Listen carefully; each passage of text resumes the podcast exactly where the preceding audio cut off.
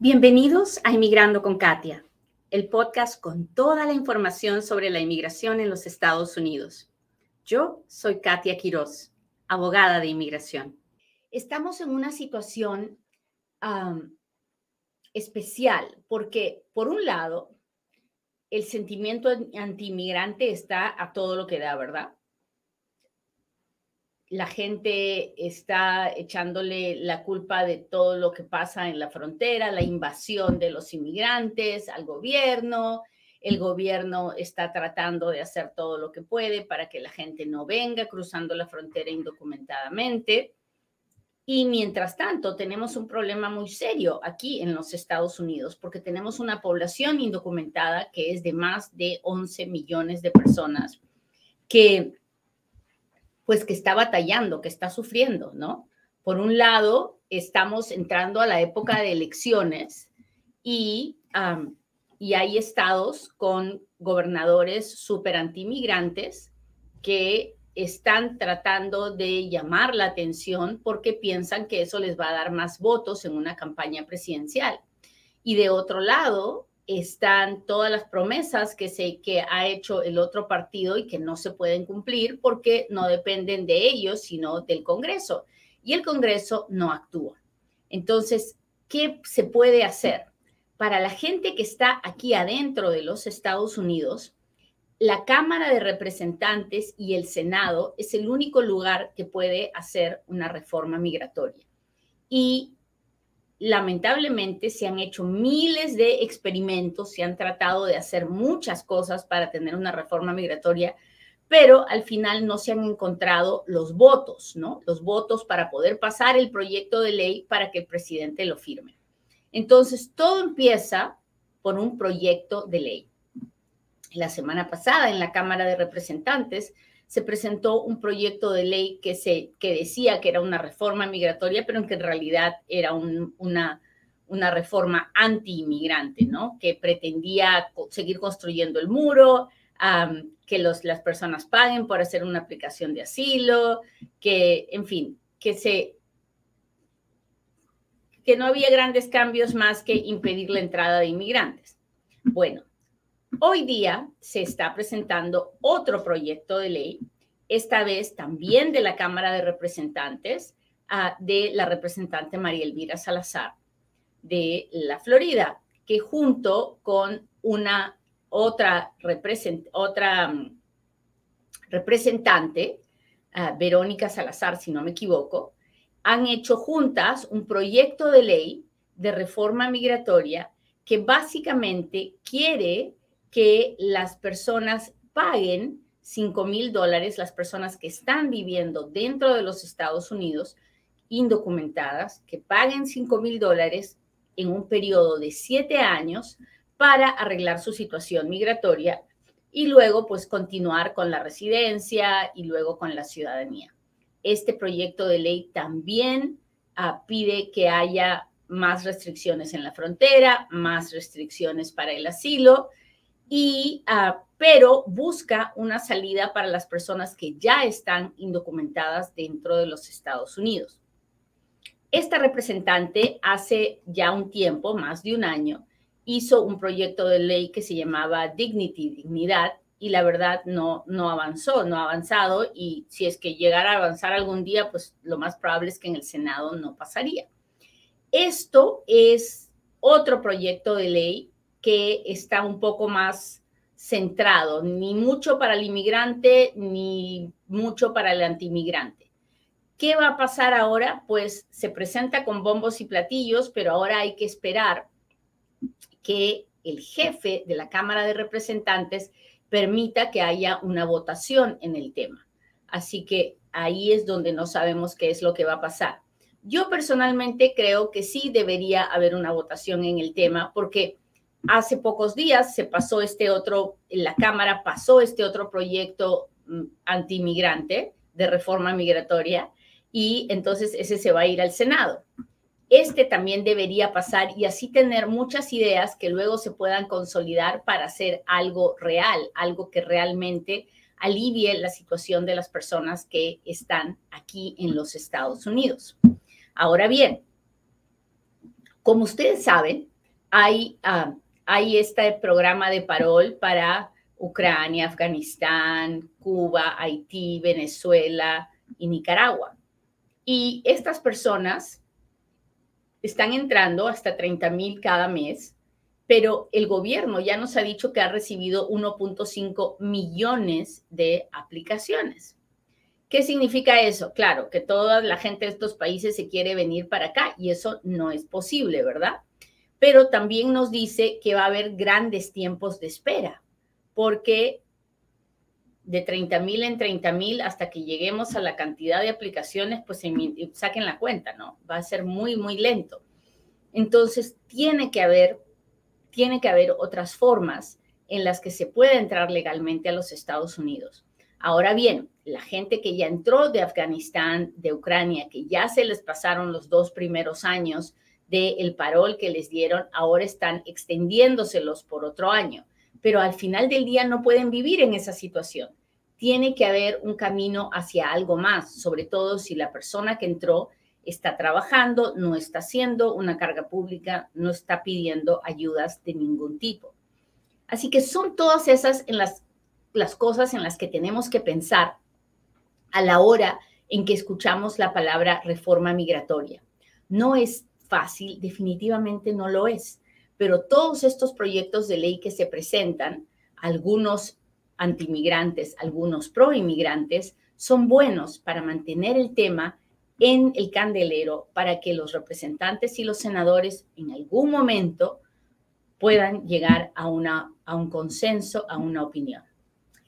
Esa es la noticia de hoy. Así que si le gustó, por favor, póngame un dedito, póngame un corazoncito.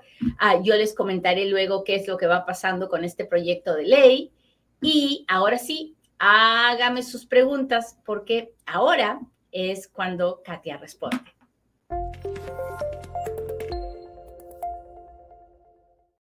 Sucios, muchachos. Se preocupe que con mi falda yo lo limpio.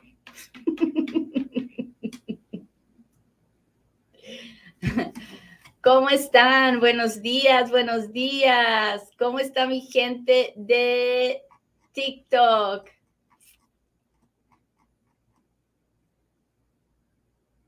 Hola, hola. Hola, hola, ¿cómo están? Para la residencia aún piden las vacunas contra COVID, sí, creo que sí.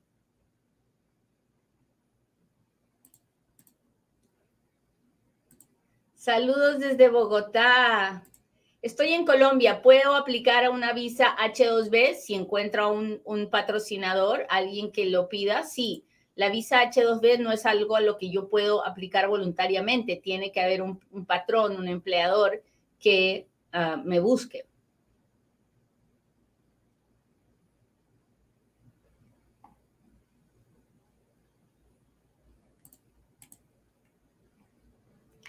A ver, déjeme ver, déjeme ver. Hola, señorita Katia, me gusta saber si mi esposa califica para el parol de reunificación familiar. Yo la patrociné, soy residente. Ahorita todavía no tenemos detalles acerca de eso, así que no le podría pedir, decir, pero si usted ya la pidió y es residente y está en el proceso, ah, espero que eh, que, sea, que, avance pronto. No, no sé los detalles de su caso, pero le aconsejo que busque un abogado. Déjeme ver mi gente de TikTok. Tengo que poner esto aquí. Ah, ver si tengo algo de mis suscriptores. Hola, hola. ¿Qué tal, Lucas? Muchas gracias por las rosas. Buenos días, buenos días. Gracias por estar aquí.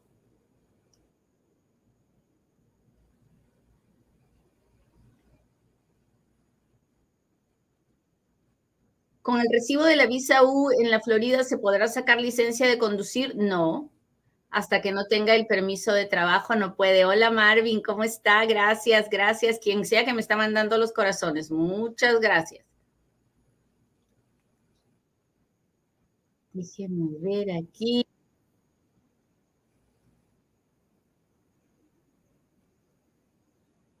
Dariela,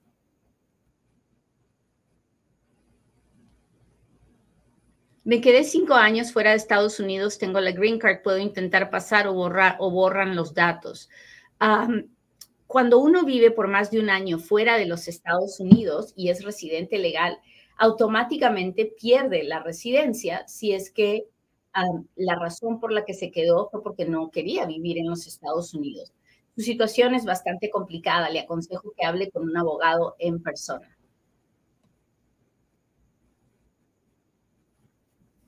Ah, ¿Qué pasa cuando la barra de apelaciones regresa el caso a la corte y te dan otro, otra audiencia? Bueno, el, el juicio empieza a veces de cero porque hubo un error en el proceso y a veces lo que se tiene que debatir en la audiencia es alguna indicación que la corte haya dado porque algo no estuvo bien. Entonces tiene que hablar con su abogado para presentarse y saber cómo tiene que atacar la situación.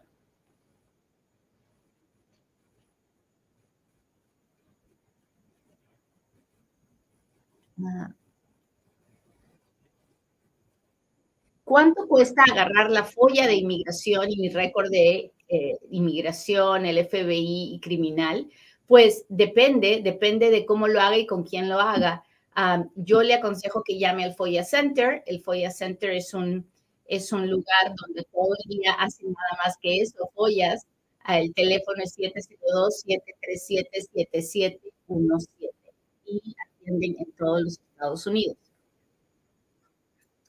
Ah, ¿Qué se puede hacer, abogada, si no pude presentarme las dos veces en Texas? si no pudo presentarse a la corte, estamos en un gran, súper recontra lío porque tiene una orden de deportación en ausencia.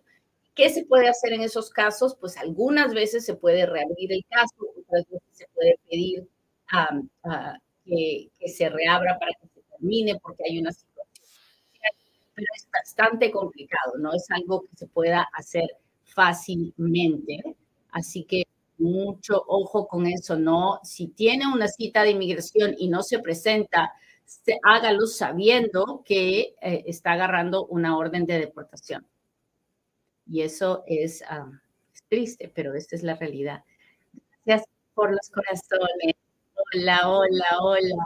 A todos los que me mandan diamantes, muchas gracias. A todos los que están suscritos, pues yo trato de mirar sus preguntas antes de las de cualquier otra persona. Todavía estoy aprendiendo a usar esto, pero pero ahí voy, ahí Muy bien, déjeme ver aquí con mi gente. Tuve deportación por pasar la frontera ilegal, tuvo ICE, ese proceso de asilo, pero no apliqué, me deportaron. ¿Cómo saber cuántos años tengo de castigo? Tengo petición familiar.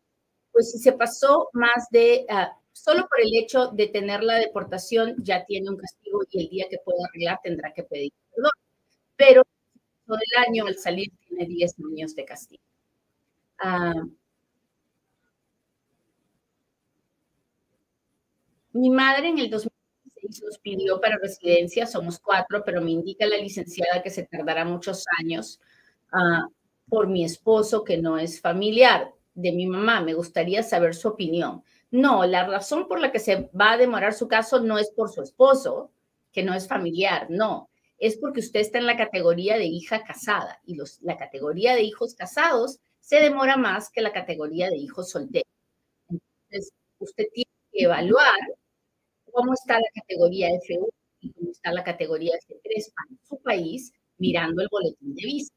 Si quiere saber cómo entender el boletín de visas, lo único que tiene que hacer ir a YouTube, entrar a Inmigrando con Katia y mirar todos los videos que yo hago del boletín de visas. Doctora, ¿usted cree que va a haber en algún momento mis tías? Lo creo, lo creo, lo creo, sí.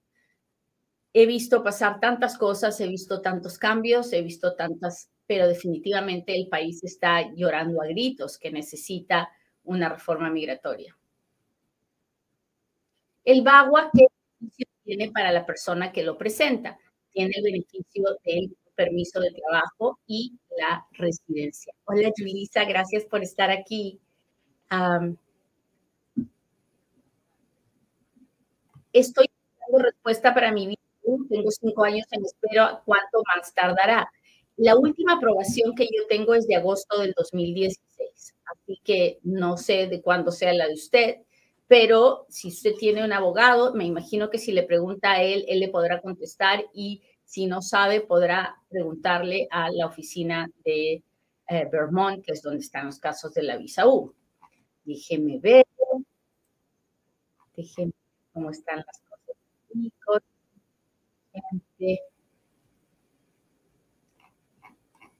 Aquí voy, aquí voy, muchachos.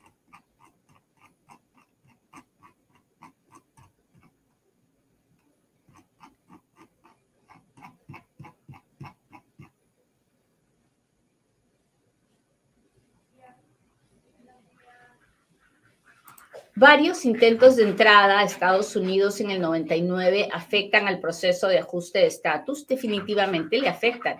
Ahora, ¿cuánto le afectan? Depende de muchos factores. Depende de si lo agarraron con papeles chuecos diciendo que era ciudadano, si solamente lo agarraron indocumentado, si venía con alguien, si venía solo, en fin, todas esas preguntas se las tiene que hacer un, abogado de inmigración cuando usted converse con él, pero de que afectan, afectan.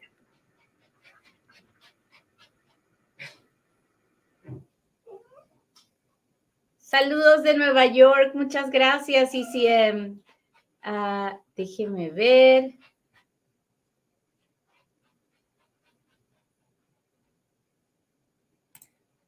Dice, me casé con una ciudadana hace dos años. ¿Qué papeles tengo que meter para arreglar? Entré con visa.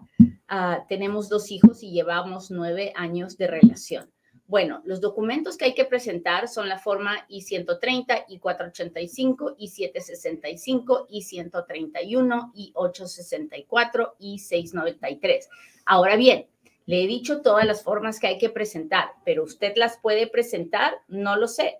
¿Usted califica para eso? Tampoco lo sé. Lo primero que tiene que hacer es hablar con un abogado en persona, o por teléfono, o por Zoom, y el abogado le va a tener que preguntar muchas cosas antes de poder decirle si usted califica. Lo peor que puede hacer es aventarse a hacer algo sin saber si realmente califica para eso. El simple hecho de estar casado con una ciudadana americana no significa que puede arreglar.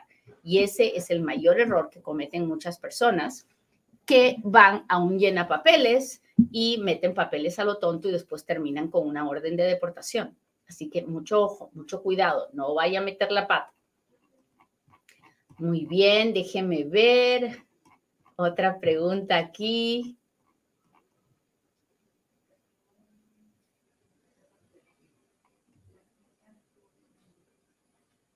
¿Por qué no puedo aplicar a la residencia si tengo un permiso de categoría A10?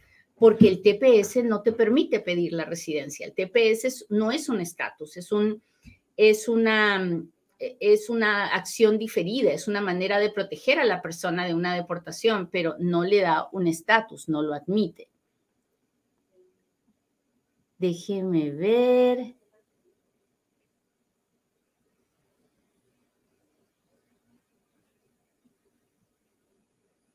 Muy bien, muy bien, muy bien. Entré con visa de turista y me quedé 17 años en Estados Unidos y salí voluntariamente y ahora y no, no pude leer más. Si salió voluntariamente, tiene 10 años de castigo. Solo después de que pasen esos 10 años, usted podrá volver a entrar con la petición de alguna otra persona. Si quiere venir antes de los 10 años, tiene que hacer un perdón y para ese perdón tiene que tener papá, mamá o esposo ciudadano o residente antes de pensar en volver a entrar. Muy bien, muchachos, les agradezco mucho que me hayan acompañado hoy día. Espero que hoy tengan un buen día, un día lleno de fe, de la convicción de que Dios está con ustedes, que nunca los abandona, que nunca se equivoca, aun cuando pensamos que nuestra vida está tan difícil y tan complicada, por algo es, Dios nos está enseñando algo que tenemos que aprender y con el favor de Dios todo pasa, nada se detiene.